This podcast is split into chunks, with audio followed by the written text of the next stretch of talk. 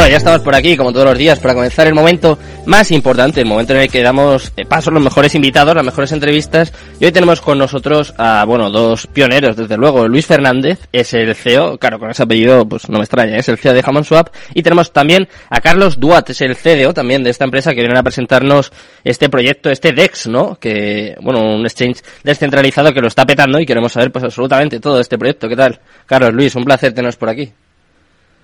Hola, buenas tardes. Muchas gracias por eh, la invitación y por poder pasar aquí un ratito con vosotros. Encantado. Pues, bueno. ¿Qué tal, Sergio? Buenas tardes. Muy buenas. Buenas. Dale, dale. Pues bueno, básicamente, eh, como has descrito más o menos, pues bueno, nosotros lo que hemos lanzado es un proyecto de intercambio de criptomonedas descentralizado, Mm. inicialmente en la red de, de Polygon. Mm. Y bueno, básicamente lo que, lo que hemos buscado desde el inicio de- de- del lanzamiento de este proyecto era un poco entrar en, el mundo de las finanzas descentralizadas con realmente con herramientas que den utilidad eh, y con reparto de beneficios que, que, que salgan de, de, de una, de una actividad, de, uno- de un negocio real, digamos, ¿no? Escapando un poquito con, pues, con toda la, toda esta oleada que ha habido de- en el mundo de DeFi, de, de, de altos APRs que vienen de la nada, de, de esos tokens chirimoyo que, que llaman, ¿no? Que, que al final es una patata caliente y que, y que como ya hemos podido ver en el cabo de, de estos meses y más ahora con lo, con lo que has comentado del mercado, que ha pegado un- una buena bajada, una buena limpieza, Mm. pues ha podido ver que no, que no tenían ningún sentido y ningún futuro. Nosotros desde el inicio hemos tenido un poquito esa filosofía y esa visión. La verdad es que, bueno, aparte de, de presentar el proyecto de Hammond Shop, pues bueno, yo, yo llevo como cinco, desde el 2016-17 que empecé con una, una granja de minado de criptomonedas. Mm. He trabajado y he colaborado con Bitnovo el tema de cajeros, he colaborado qué con proyectos conocidos eh, eh, durante todos estos, todos estos años y bueno, finalmente hace año y medio empezamos a, a trabajar en el desarrollo de proyectos propios con un equipo aquí en, en físico, en persona, ¿no? Que también es importante tras un proyecto de criptomonedas como tantos que, que salen. Nosotros, aparte de, de muchas otras cosas, tenemos un launchpad Mm. y conversamos con mucho, con mucho CEO, con mucho, con mucho proyecto que va saliendo y te das cuenta de que muchos tienen pues equipo subcontratado, totalmente de- desestructurado y que realmente pues que pues bueno, que la realidad es que eso no, no tiene, no tiene, no tiene sostenibilidad, porque al final si tú te dedicas al desarrollo de software, lo mínimo que tienes que tener es una estructura que, que sea capaz de desarrollar software, ¿no? Si tienes que andar, eh, pues eso, creando, creando proyectos, eh, eh, de la nada, digamos, pues al final eso no tiene, no tiene mucho futuro, ¿no? Mm. Y bueno, básicamente, pues eh, nosotros hemos empezado con el intercambio descentralizado, digamos que es una es un buen punto de partida para, para un proyecto, el DEX, el token nativo del DEX. ¿Qué le que diferencia, que Luis? hemos ca- ¿Qué le hace diferente a un Pues bueno, la- DEX? la- Alguna vez lo hemos comentado aquí en el programa, pero seguro que hay algún oyente pues, que no que no se sitúa, que no se acuerda ahora mismo. ¿Qué, os ha- qué le hace diferente de Sí, no, un exchange centralizado, como por ejemplo podría ser Coinbase? O... Bueno, a ver, un intercambio centralizado de un intercambio descentralizado, básicamente lo que, lo que tiene de diferencias y hoy en día son bastante importantes. Mm. La principal es el tema de, de, de la custodia de tus fondos, ¿no? En un descentralizado tú operas eh, o intercambias tus activos a través de un contrato inteligente, pero tus fondos siempre están en tu wallet, que tú la custodias, y solo salen para interactuar con un smart contract, con un contrato inteligente, para hacer ese intercambio, para hacer un stake, para hacer un farm o para hacer cualquiera de las funciones que podemos ir detallando. Pero básicamente Mm. lo principal es el tema de la custodia. En un intercambio, un inter- intercambio descentralizado, tú eres siempre el que tiene la custodia de tus activos. ¿vale? No tienes que depositar fondos en, en Coinbase, que has dicho tú, o en Binance, o en X centralizado, eh, que, vamos, eh, depositar fondos conlleva el tener que, que, digamos, que confiar en, en esa tercera parte que está, está, digamos, eh, pues custodiando tus, tus activos, ¿no? O sea, que eres dueño En de tu dinero. en- Es un poco la diferencia, ¿no? Por resumir. A ver, dueño de, eh, dueño de tu dinero eres, por supuesto que eres dueño de tu dinero. Y que no dependes, pues acabas de comentar tú noticias feas de, de la semana, ¿no? Eh, Claro. Este que ha quebrado ahora, eh, Voyager. ¿no? has nombrado un, un Voyager, por ejemplo, Hmm. o el caso de los retiros bloqueados de Celsius, Hmm. o tantos otros que por desgracia están saliendo, pues te ocurre lo mismo que con los bancos. Y es un poco aquí entra un debate de regulaciones, ¿no? La gente Claro. habla de que cripto debería estar más regulado y tal. yo defiendo en redes sociales y lo digo con bastante lógica, mm. que sí que habría que regular los centralizados, un intercambio centralizado como eh, puede estar desregulado un banco, porque no dejan de ser la representación de un banco en el mundo de las criptomonedas, donde tú depositas tus fondos y a partir de ahí ya dependes de lo que, de lo que ellos hagan, ¿no? Porque al final yo te doy una rentabilidad, te hago un stake con una PR de X, pero luego me dedico con tus fondos a apalancarme, a pedir, eh, a crear deuda o a, o a invertir en X cosas que luego puedan salir mal y cuando me van a liquidar o me liquidan, entonces cuando ya no los tengo y te tengo que decir que estoy en bancarrota y que vayas al tribunal a pedirlos, ¿no? Entonces, básicamente, lo que diferencia principalmente un descentralizado, no Hammond Swap, sino cualquier descentralizado, de un centralizado es la custodia de tus fondos, ¿vale? vale. Eso, una. La siguiente es el tema de la privacidad. Evidentemente, no existe regulación que obligue a, a conocer a tu cliente eh, cuando tú operas con, desde tu wallet en, un intercambio descentralizado. Entonces, eh, ya sabemos todos que en Binance o en Coinbase y demás tienes que dar tu DNI, tienes que dar tus datos de, de residencia, eh, cierta, cierta información tuya que, que bueno, que, que, en el caso de los descentralizados vamos a decir que no es necesario eh, que la tengas que entregar, ¿no? Luego ya viene el caso de que por qué no quieres eh, eh, que tu, la información personal tuya esté o no esté, eso cada uno que, piense por qué quiere o por qué no quiere eh, volcar información en, en, en, plataformas o en empresas que luego puedan eh, eh, comunicarla a, terceras partes, a, donde sea. ¿no? Mm.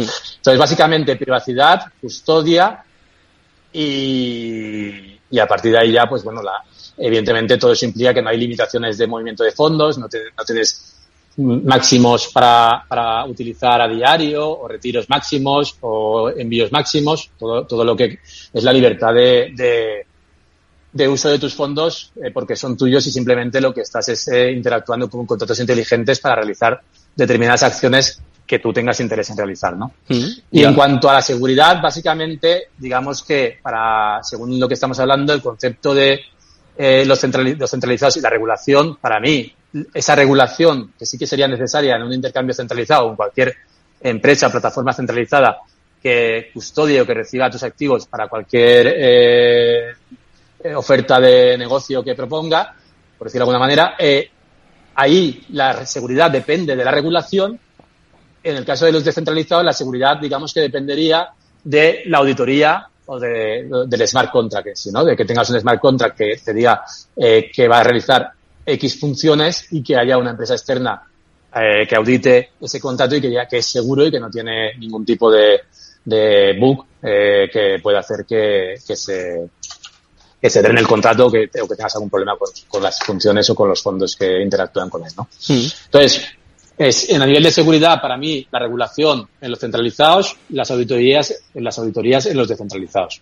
Diferencias, custodia, privacidad, eh, seguridad. y libertad de, de, uso de tus, de tus activos en el caso de los descentralizados. Hmm.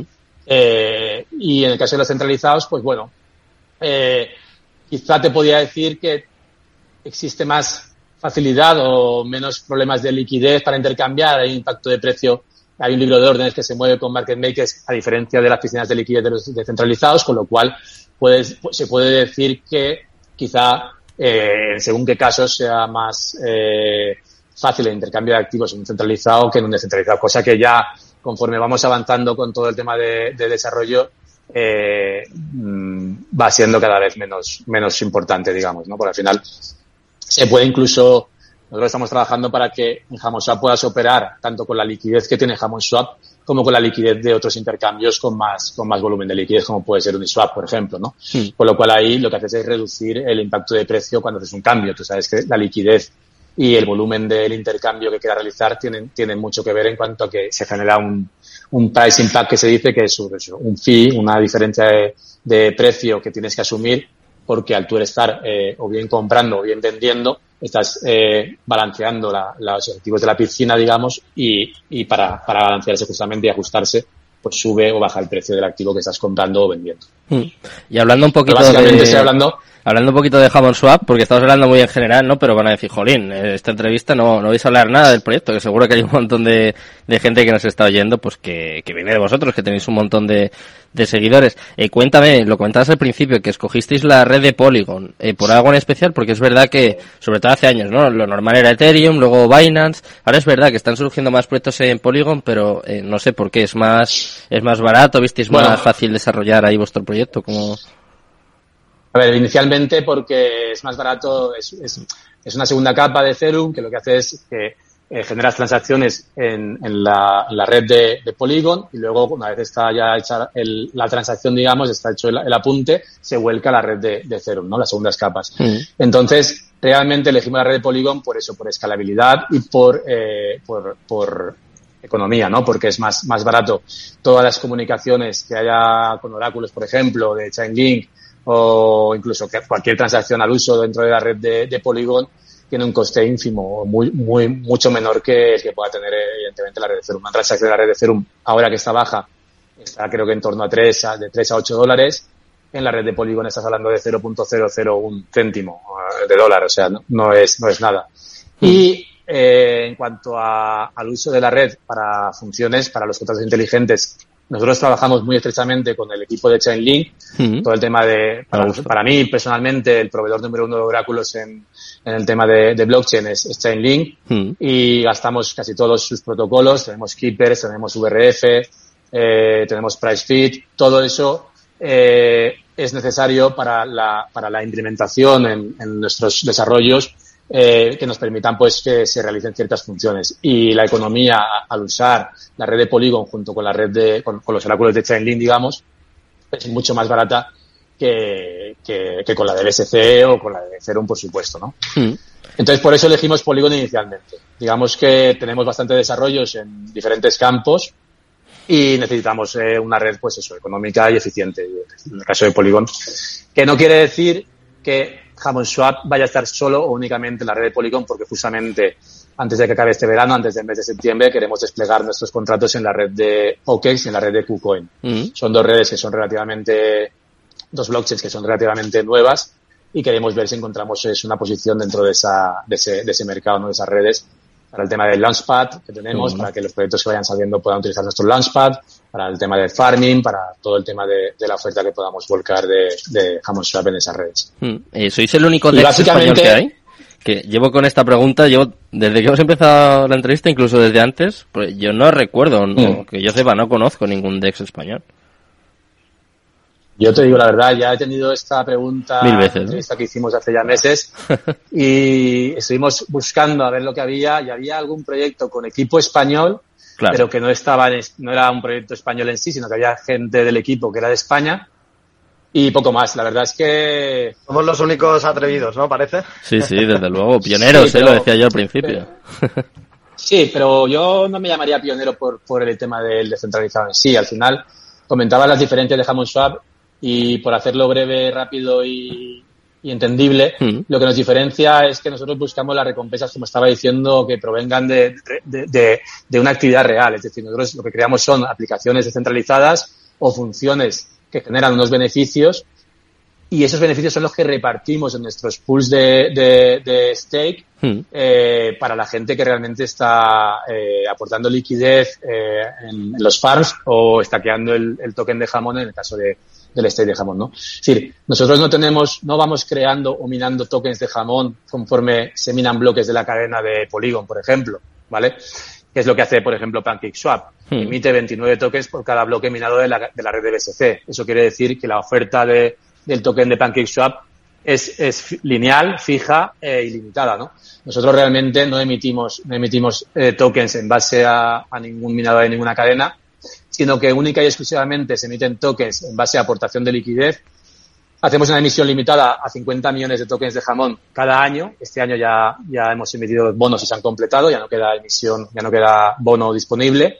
Y digamos que un bono lo que hace es darte una recompensa por aportar liquidez al intercambio eh, en jamones y realmente lo que hacemos es limitarlo a 50 millones por año porque, por otro lado, eh, lo que hacemos es, eh, con el resto de funciones que desarrollamos y aplicaciones que sacamos, eh, quemamos jamón con la intención de quemar más de esos 50 millones, ¿no? Con lo cual realmente no está recibiendo un token eh, altamente inflacionario, ni siquiera inflacionario, cuando realmente lo que hacemos es equilibrar la emisión con la quema para que el token en el tiempo pues eh, tenga un aumento de valor, ¿no? Al contrario mm. de, de, lo que ocurre cuando tú tienes una inflación continua y, y, y elevada.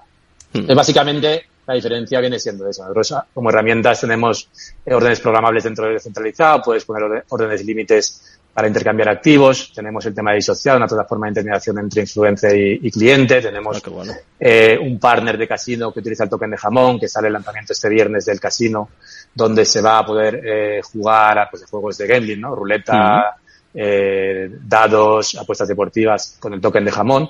El 40% de todo el profit que genera en token de jamón se van a quemar y eso pues es un buen sistema de quema para, para, bueno, por, todo esto viene siendo pues eh, desarrollos y herramientas que vamos sacando para, para equilibrar un poco la emisión de 50 millones anuales y poder hacer que el token sea realmente deflacionario, que es el, el, el fondo de, de, nuestra, nuestra intención, ¿no?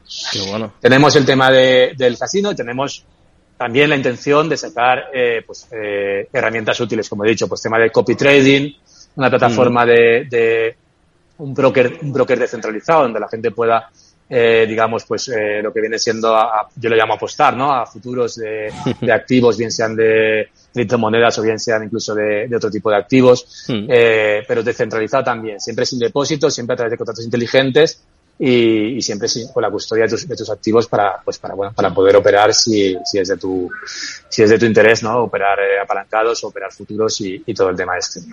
Sí, pues, mira Luis, como veo el, que no nos va a dar tiempo porque es que tenéis tantísimas cosas en Hammersoft que yo creo que no, no nos da tiempo. Yo ya, ya sabía, ¿eh? ya de alguna sí. forma os había investigado y ya lo intuía. Así que si os parece, eh, lo pasamos mm. al viernes. ¿Os parece el viernes sobre las 11? Quedamos por aquí, lo hacemos por Twitch también. Sí. Y así que la gente vea un poquito vuestro Dex y...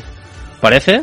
Mm, si queréis hacemos una presentación. Ah. Y lo único que Venga. quería decir al final es el tema de la tokeniza tokenización. Al final todo el tema de blockchain, Cinco, cinco segundos que es que nos vamos, ¿eh? que es que ya la está, radio no... Vale.